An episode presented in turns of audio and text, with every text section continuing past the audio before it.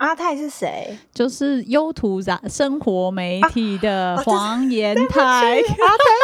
这一 段我绝对会帮他做背景音 highlight 出来，坐在节目的第一句。阿泰是谁？阿泰，好久不见，最近过得好吗？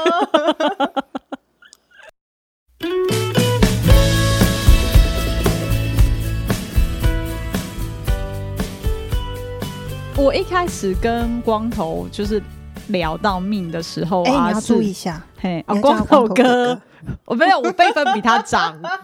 我辈分比他长，啊、我比他早出道。他进巨大的时候，我我已经在我们公司做很久了。对对，你可解，你可解。对对对，等一下，等一下，如果是以这个辈分来讲的话，那我要叫他光头爷。可以啊，光爷或威爷，威爷，刘金标等级的哦。可以。最早在跟那个光头在聊说，哎、我去参加了一个什么，不是主，就是新书的一个发表会，那是一个女孩子叫 Min，我不知道你认不认识她。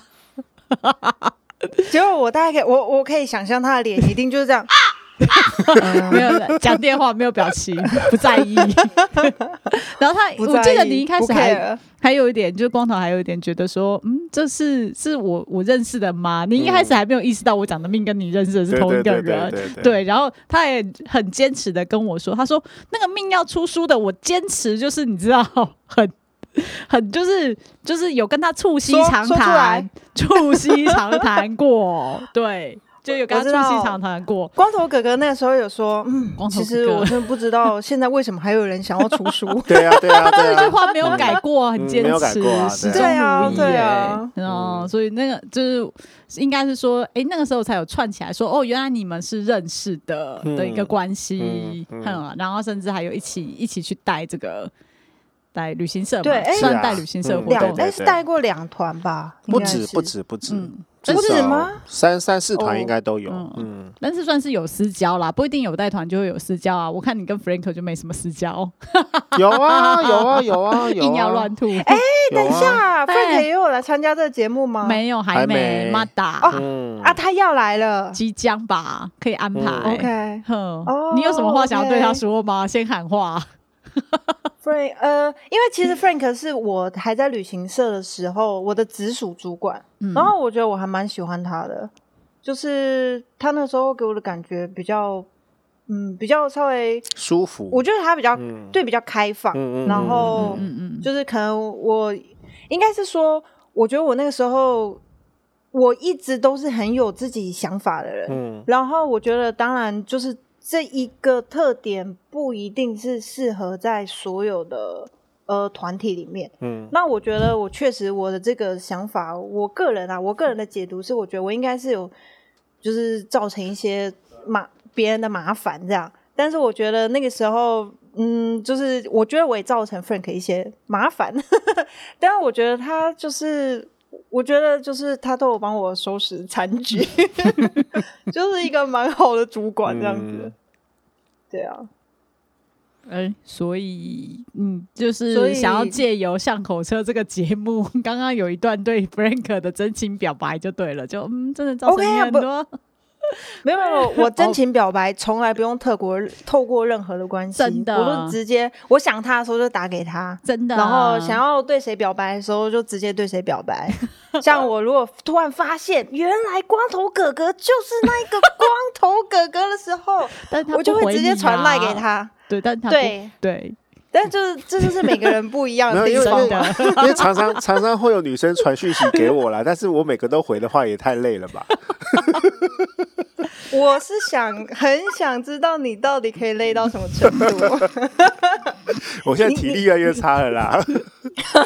对啊，这是我想说。你知道，有时候有时候有些有些人对有些人是可能零到一百的时候是很辛苦，嗯，但是殊不知你遇到一个零到一万的人的时候，其实一百就是一个很。很轻松的，很容易达成，就一下就就达到了。对，哎呀，所以也是因为那个去，也是因为当初是阿泰啦，嗯，阿泰他有去讲了你的书，然后我才去看，然后才串起这样的关系的。嗯、阿泰是谁？就是优图杂生活媒体的黄延泰。阿泰，这一段我绝对会帮他做背景音 highlight 出来，坐在节目的第一句。阿泰是谁？阿泰，好久不见，最近过得好吗？他，他哎，你们很坏耶！怎样？我什么事都没做。对对啦啊，对啦，我其实我觉得就是、嗯、那时候，其实有一阵子，我就觉得你们像火车这个 podcast 有点像，就是有点像那种，就是背后灵一直缠着我这样子。有，他有。就是因为我我真的我真的要说，我前一阵子真的忙到一个，我 真的就觉得我都已经快要快要觉得所有事情就像上辈子一样的忙。然后呢，就是那时候其实真的我我自己有一点不好意思啊，因为其实那个时候我记得第一个对。Alex 在跟我说的时候，嗯嗯嗯、那时候他还写信，然后我我就想说，哦，好好好，我有空我要回信。可是我真的是太忙了，就忘记了，你知道吗？然后后来是到大绝跟我说的时候，我就想说，啊，我知道，我知道。然后，但是其实我就想说，因为我觉得他们应该是很热情，就觉得说，哎，你的书应该要打书啊，所以你应该要多做广告什么的。但但是我那个时候根本就是。连就是在制作这一本书都已经忙到不可开交，嗯、我根本就没有时间，就是去做任何宣传，嗯、所以我就想说啊，这个留到未来这样。然后直到 Nico 也也回信说啊，Hello，谢谢 Alex 帮我们介绍这样。然后我我就心想说啊，现在不回不行啊，就有一一串关系啊。不过真的是慢慢联系上的，嗯、我们其实也都不急，我们就一直都是随遇而安，安的像口车，嗯、叫无言无言，阿龙晚赛啊，别来不来，不过讲到那个阿泰啊，嗯、我记得他有一次来上我们节目的时候，我就当面就问他说。为什么这个时代还有人想要去做杂志啊？而且是跟单车旅行？对，然后呢，他我记得，我现在回想起来，他当时的的表达是说，因为现在单车杂志就已经没有没有几本了，所以只要他愿意出，他就一定会是前几名。嗯，然后我，然后 对对对对，然后我为什么要讲这一句话？就是说。我当时跟妮可说服说我们要做 podcast 的时候，也是一样的概念。我那时候跟跟妮可说：“哎、欸，妮可啊，现在 podcast 里面以单车为主题的节目不多哎、欸，嗯、如果我们做的话，我们有可能就会是前几名。对，就单车，而且到了这这几个月，就有新朋友加入的时候，他们都会超意外的说。”见鬼了！你们竟然有四五十集了，我就哎、欸、哦，一转眼 我已经四五十集了耶。对，所以说你现在命，你现在知道说为什么你会被那个巷口车的背后你这样追着跑了吧？因为没有几个坐脚踏车节目。哎，做旅游的应该找你很多啦，做旅游的就是有点，你上次不是什么解锁地球？对对，没有解锁地球是我自己扒的人家的哦，原来就 就哎，那集我有听哦，那集我有听哦，真的吗？嗯，当然有没有也有发现我反串的很严重，一直反问，一直一直都把人家牵着跑这样子。对，其实其实是就我们有准备一个大纲嘛，然后只是讲一讲啊，其实我会稍微停下，然后想说，哎，可以等一下主持人接话，但我觉得他好像就是可能没有，就是没有默契嘛，他不知道我停下来那个点是要要。Q 他，对，然后他可能就是稍微顿一下，然后我就啊，没关系，我自己捡起来，然后我就继续在讲，自己捡 自己捡到枪就对了。对，然后最好笑的是他自己都想说，哎，其实我刚刚干嘛要坐在这里？我应该就是录音键按下去，然后我就出去逛一逛啊，然后逛街啊，吃吃东西回来，然后就一起录好了这样。真的哈，那我我去了，再见。不要这样子吧，我们每集要有不一样的状况，不要当每集不同。来宾的状况，我还是个来宾哦。呀呀，你是是是，对，所以你也是应该是旅游节目找你比较多啦。说实话，单车节目没几个啊。也，其实如果我说是的话，就好像把我讲的很厉害一样，但是其实没有啦。就是我还是属于很小众，就是默默要大家就是呃，就是愿意提携我，嗯、所以才会有你知道吗？愿意邀请我来上这优质的节目。谢谢你，我们即将要得金什么奖之类的。哎、欸，不过既然刚好讲到书啦，我们还是让你打打书。嗯、好啊，这不是我上节目的，这不是我上节目的最主要目的吗？我以为不是。打打书，打打书。啊、我觉得这这真的是我，我是第一次上节目，就是就是之前我就先，因为最近我也。对啦，就是有上一些旅游的节目，然后但是是第一个我在跟算是哎，Nico 这样算是制作人吗？嗯，对，算吧。对，对我是我在跟制作人沟通的时候，然后说、嗯、哦好啊，因为至少会有一个方向啊，就是哎、嗯、可能会有一些主题，然后 Nico 就说哎不用啊，我们就聊聊天就好啊，什么都聊啊，然后我就聊啊。什么都聊是吧？是好啊，是，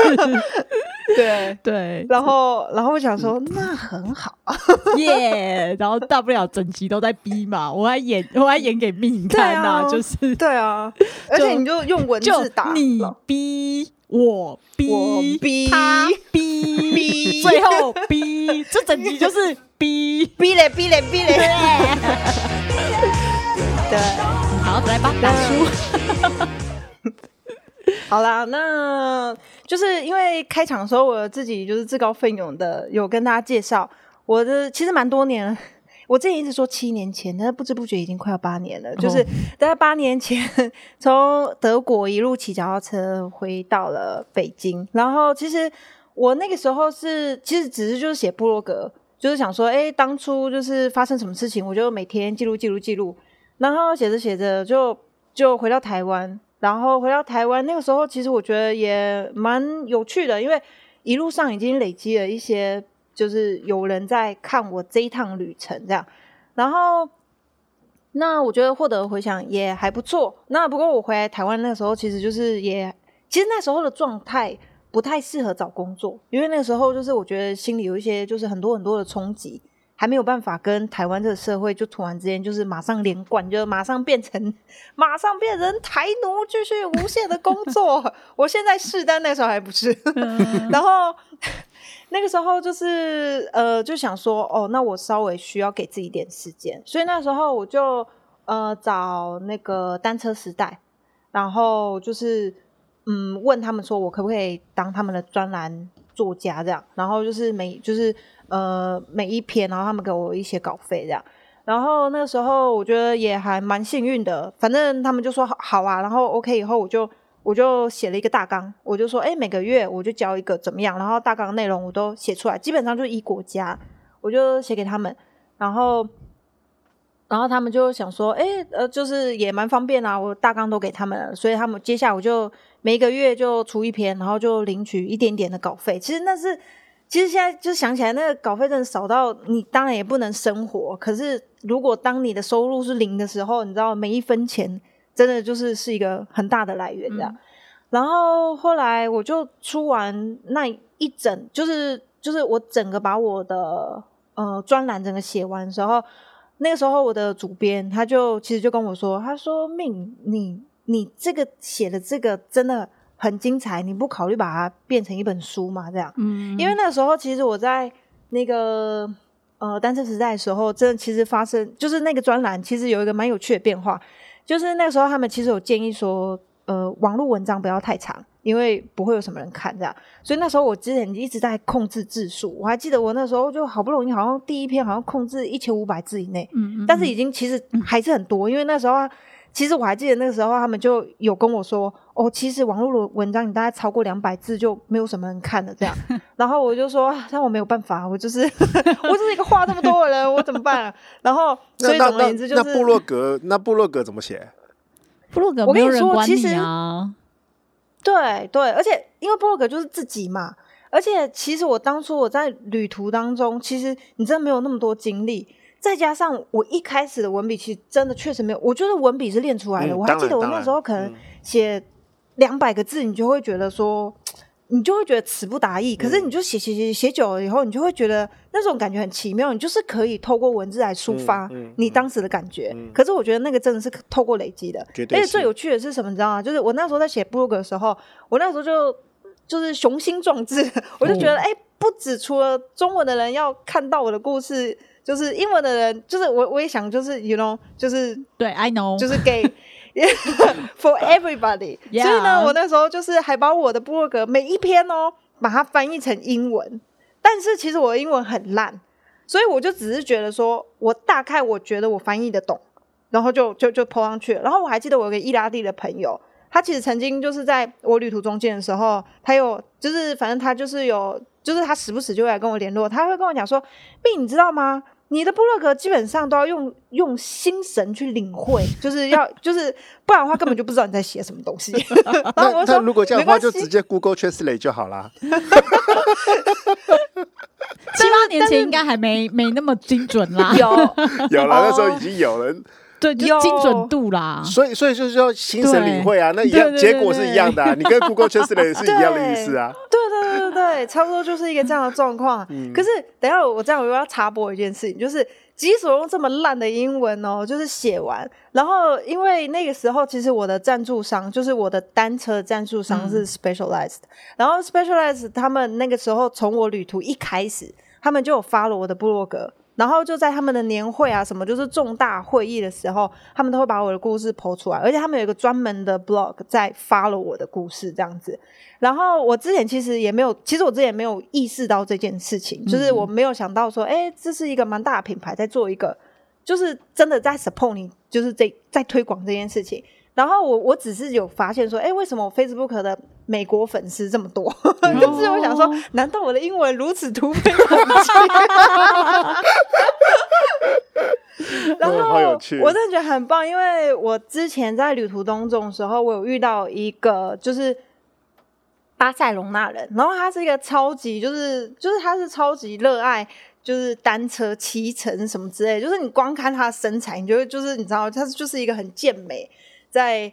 骑车的人这样，然后他就是晚上的时候，就是因为譬如说我们睡觉的时候，我们就是会搭帐篷嘛，然后搭帐篷就是在睡觉的时候，我们可能就是会各自在自己的帐篷里面读我们自己带的电子书。然后我还记得有一夜，反正他就是在他的帐篷里面，他就读说他那个时候在看的那个书，你知道吗？他就已经在骑脚踏车旅行了。然后他晚上在睡觉的时候，竟然看的电子书也是包含，就是呃，就是某些。单车的，我我会说的是狂热分子写了一些书，然后他就说美国有一个人，他就写了一本书，然后他说，呃，如何就是你要如何可以称呼你自己为真正的骑士，嗯、就是就是 true，呃，他可能是 truly cyclist 这样子，嗯、然后他就说要包含两个条件，第一是你会 care 你骑什么路，比 care 你骑什么车还要重要，嗯就是你不会很 care 说，我今天到底是骑多高档的车啊，还是就是还是说我把我的坐垫可能调高零点零零零一米，然后可以变成我就是更更好骑或者怎么样？他们就是 care 不是这个，而是你去骑什么路，嗯、就是这、就是第一点。然后第二是，你呃会就是你即使有很多的选择。就是交通选择，你都还是会选择以单车为主。嗯嗯，嗯，就是你今天可能可以开车，但是我还是骑车。我今天可能可以搭巴士，但是我还是骑车，等等的。嗯、就是他就提出这两个来看，说你是不是真正的骑士这样子。嗯、然后那时候他就在帐篷里面，就是这个人他就说，不过我还想加第三点，就是、嗯、呃，你是否可以呃，就是 enjoy suffering，就是你是否可以呃。享受痛苦苦难，对对对对对对。然后那时候我就想一下这三点，我就跟他讲说，那可以证实我一定不是这样子。我说我绝对不享受痛苦。然后，Well，然后当然就是另外两点，就是我我觉得我没有多想。然后但是他就说 No，他就反正他就跟我说 No，me，你有很多的选择，可是你选择骑车。然后呢，当然就是因为我当时对单车完全都不了解，所以我当然只能 只能就是你知道吗？就，就是去路都走了，对 对对啊！好，光头哥哥换你。没有没有，我刚刚想到你刚刚举手了，对我刚刚举手啊，就是呃，你最后一个朋友加的那句话有没有？就是他能不能享受 suffering 这件事情？其实我当时在车店的时候，我我没有听过你前面的两个说法，但是我觉得他讲的很很到位。但是我当时在车店的时候，我有跟我的车友分享一个我自己的观察。我说我如何去分辨一个人他到底有没有享受骑脚踏车，他真有没有找到骑车的乐趣？哦，那那个我自己的答案是，如果你看一个人，他看到上坡，他会退却，他会觉得哇，怎么又有坡？那个就是他还没有找到骑车的乐趣。那如果他看到那个上坡的时候，他会很兴奋，说：“耶，又会开上坡了。”对，那个就是他，他，那就是他真的喜欢骑脚踏车，就喜欢 suffering。对对对对对。哎、欸，可是你现在这样子的判定，可能自从有了 e bike 以后，哎，你不要趁机打电动车的广告好不好？对啊，就是 从下一看看到上坡，耶，ready e bike，对，我就轻轻松松了。我花我花的钱有价值了。对，就是等这个 moment 了。Yes，对啊。哦，我觉得这样要插出来好多话。对啊，所以这就是为什么我会超爱 e bike 的关系，我就可以不用享受第三点，就没有对。对，好，那我想要把话题拉回来，是我就把这件事情 po 在我的部落格上，然后用我的破烂英文，然后因为那个时候我还记得，那时候可能是我大概在嗯。乌兹别克，所以也就是说，我大概可能旅途七八个月的时候，然后等到我整个就是回到台湾，我记得我那时候我是刚好国庆日十月十号回到回到呃台湾，然后我就是又 po 了一个文，告诉大家说，哦，我我到家了，就是我这趟旅途结束了这样。然后那时候我真的收到了很多的人的私讯，然后其中有一个人他就跟我说。Sorry，他就跟我说，呃，他是在，呃，他是在美国的一个职业车手退休的，就是他是职业赛车手哦。嗯、然后呢，他说他直到读了我的就是故事以后，他才知道原来他不是真正的 true cyclist。嗯，有趣，有趣，太有趣了。对。那他还有分享其他的的感觉吗？就是因为他没有，因为他只是一个，因为也没有，因为可是我看他名字，就是他平常就是都有在跟我互动的人，哎、欸，只是我之前一直不知道，原来他是一个职业车手，哇，然后。对，然后你就觉得说，天哪，我就是之前有没有就是写 写了很多 nonsense 的东西，然后竟然有一个职业车手在给我看这样子，对，然后总而言之大概就是这样。然后后来我刚刚不是有说，我就开始在就是那个单车时代开始就是 po 文章，然后就是很奇怪，就是因为一开始我可能还会担心我的字数，然后后来是我的编辑就直接跟我说，没有，我跟你说，你不用再 care 你的字数了，因为我们发现你的文章的热度跟你的字数没有关系，就是。我的字数照理说应该要是最冷门的 那样子，但是我的阅读率就是就是很高这样子，所以呢，就是后来他就开始不管我，所以我就开始写一千、两千、三千、四千，然后到有一天我真的很过分，交了一万两千字，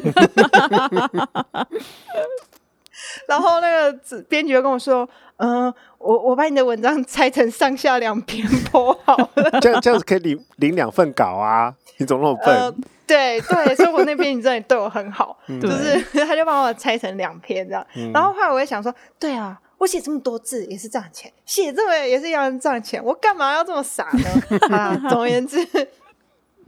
总而言之，我就这样子写完。然后后来那个时候，那个编辑就跟我说，呃，他就一直很鼓励我。可是我那时候一直就觉得说，我真的觉得书是一个经典的代表，就是说，当你这个故事或者是你这个文笔很值得被传承下来的时候。我觉得它才有变成书的一个价值，可是我那时候一直是就觉得我，嗯，我真的我不知道，我我就觉得也许我没有这个价值，所以那时候我一直很抗拒。结果那时候他就帮我介绍了一个独立出版，呃，不是，他帮我介绍一个很小的出版社，然后他就说帮你们聊聊，然后我就跟他聊聊一聊的时候，我也不知道为什么，就是等到我赫然发现的时候，我已经在签约了这样。然后 这真的不是直销话术哦，就不是，就是可能因为你当然自己也会觉得说哇，我觉得出书是一件很酷的事情，可是又觉得自己好像没有，就是好像不行，但是你要又很想，然后反正总言之，就在这个过程当中就想说，哎，好啦，如果有人要帮你出，你就 Why not？然后而且那时候我就认为说，我都已经写完了，我只知道整理整理就可以出了。嗯所以那时候我就签签下去以后，但因为我就有点龟毛，然后我就看，我就跟那个出版社说，但是等一下，我想要把我的文字整个整理过，因为那时候你在出一篇一篇的时候，基本上我是照着，就是每一篇我都，嗯、呃，就想讲什么，就是那个国家，我就是只很单纯的把我想讲的那件事情写出来。可是第一是那时候可能关于就是字数有限制，所以我可能只写一件事情。然后第二是，就是我觉得，因为写文章的时候，你都会有个角度，你用什么角度去切，嗯、所以我那时候根本就没有 care 说我用什么角度去切这件事情。可是我觉得，如果变成一本书的话，我必须要把所有的角度变成一个一个视角，免得就是可能作者呃读者可能跟会有点错乱。对对对，就想说为什么一下嗯。对，就是视角会不一样，所以我就想说我要同整那个视角，但殊不知就是因为那时候写完已经过了一年，你知道那文笔也变得比较厉害了，就是我已经可以吞到一万多字的这个，你知道吗？这个文笔的结构的时候，我突然就觉得哇，这写的真的是 crap，然后我就想说，我就你知道，我就开始重新整理它，就写写写写，然后就是终于到最后的时候呢，就是大概。过快一年，然后那时候虽然我我交给那个呃，就是出版社这样子，然后就发生了两个问题，因为我那时候全部整理完以后呢，就是那个字数已经到二十六万字。哦，就是我要跟你们讲一个什么概念，就是说基本上呢，在台湾一般你们的书，就是一般可能你你在上面看到一些旅游书那样的字数，差不多是六到七万字。哦，但是如果我写了一个二十六万。二十六万字的话，就等于说它是它的很多倍，而且通常旅游书大家原本期待是要有照片嘛，嗯、然后就等于说你完全不含照片，你就二十六万字就已经是一个比哈利波特还要厚的书，你知道吗？是，是我刚才就很想知道说，哎、欸，那哈利波特一本不知道多少字？对，就是反正如果我我我我其实我真的有算过，嗯、然后呃，我我跟你们说，哎、欸，你们有看过一本书叫做什么？呃，那一年我只剩下勇敢。有有有有超好看，对对对对，然后我超爱，因为她就是也是一个女生嘛，然后她就是也是就是跟我一山脉的，对对对，那叫什么？哦，落基山脉吗？是落基山脉，是落基山脉的一段，对。对，然后啊，她基本上算是有算是走重走走全程，对对。对。然后我超爱他的文笔跟他整个故事的结构，然后所以我有算过，就是说我不是一个一个字算，就是一页大概多少。然后他那一他那一本书大概是二十二十万左右，嗯、但是那一本已经不薄了。然后那时候我就想说，糟糕，嗯、就是这么厚的一本书，嗯、而且他是一个超厉害，嗯、就是他是一个美国的作家哦，他就是写很多的新闻啊，然后什么就是他在很多很厉害的专栏去写。做的作家，然后他就只有出一个可能二十万字的书，然后我今天就是就要挑战二十六万。总而言之呢，我的那个时候的出版社也觉得字数太多，所以他们希望我把它减到十三万。嗯，所以就是一半字数。哇，对。然后，但因为毕竟我我不知道我是不是因为我废话太多，因为确实我是一个平常就会讲很多废话的人，所以我就想说，好吧，那我就试着去砍看看。然后他那时候有跟我讲一些，就是可能关于我自己的事情，他觉得读者可能没有那么有兴趣，所以他就是也建议说，哎，这些部分可以砍掉。所以那时候我就砍砍砍，然后但是因为我就是心其实心里蛮挣扎，因为其实我那时候在做这趟旅行的时候，我其实当然我会觉得我有一些原因，为什么我要去做这件事情，所以我会把这个背后的故事写出来。那但是那个时候，在这个第二版本是把这些部分都删掉，然后删掉以后，其实我不是很喜欢，因为我会觉得说，这个不是我，这个不是我完整想要讲的故事，因为我不想要让别人觉得说，好像一个好，嗯，你说不出一个真正的理由，就是我没有办法告诉别人说，就是呃，我没有办法用一个很具体的句子告诉别人为什么我要开启这趟旅程，我必须要。可能透过一些我成长背景的故事来去衔接，也许为什么它造就了我的动机，让我去做这件事情。那我觉得我的准备也不足，那我有很多的东西也是靠幸运。然后我觉得这中间发生了很多的事情，如果你没有背后这一层的故事去堆叠出来的话，我觉得它会变成一个好像说，哎，呃，就哦一个就是一个。可能不知道自己在干嘛的一个女台湾女生，然后就很幸运的也不知道自己在干嘛，然后就结束了这件事情。然后虽然看起来好像是，其实我觉得是真的，每一个人都可以去做这件事情。但是要做这件事情的，呃，就是你的出，就是你出发心是什么，然后你中间你要选择怎么去面对这些事情。我觉得它跟你的背后的故事都会有相关。嗯，所以。我那时候觉得把这些东西砍掉以后，我就会觉得如果说是这样的话，这不是我想说的事，这不就是这不是我想说的故事。所以那时候我就其实就开始有点嗯，不是不是那么想出出这本书了，因为我会觉得说，其实旅游书不会少我一本这样子，而且我又不是很知道怎么样去介绍一些著名的景点这样。然后就就在那个时候，呃，其实其实就在那个时候啊。呃，刚好那个那个出版社，他就是他就遇到一些财务的问题，就倒闭了。以上节目由五祥贸易赞助播出。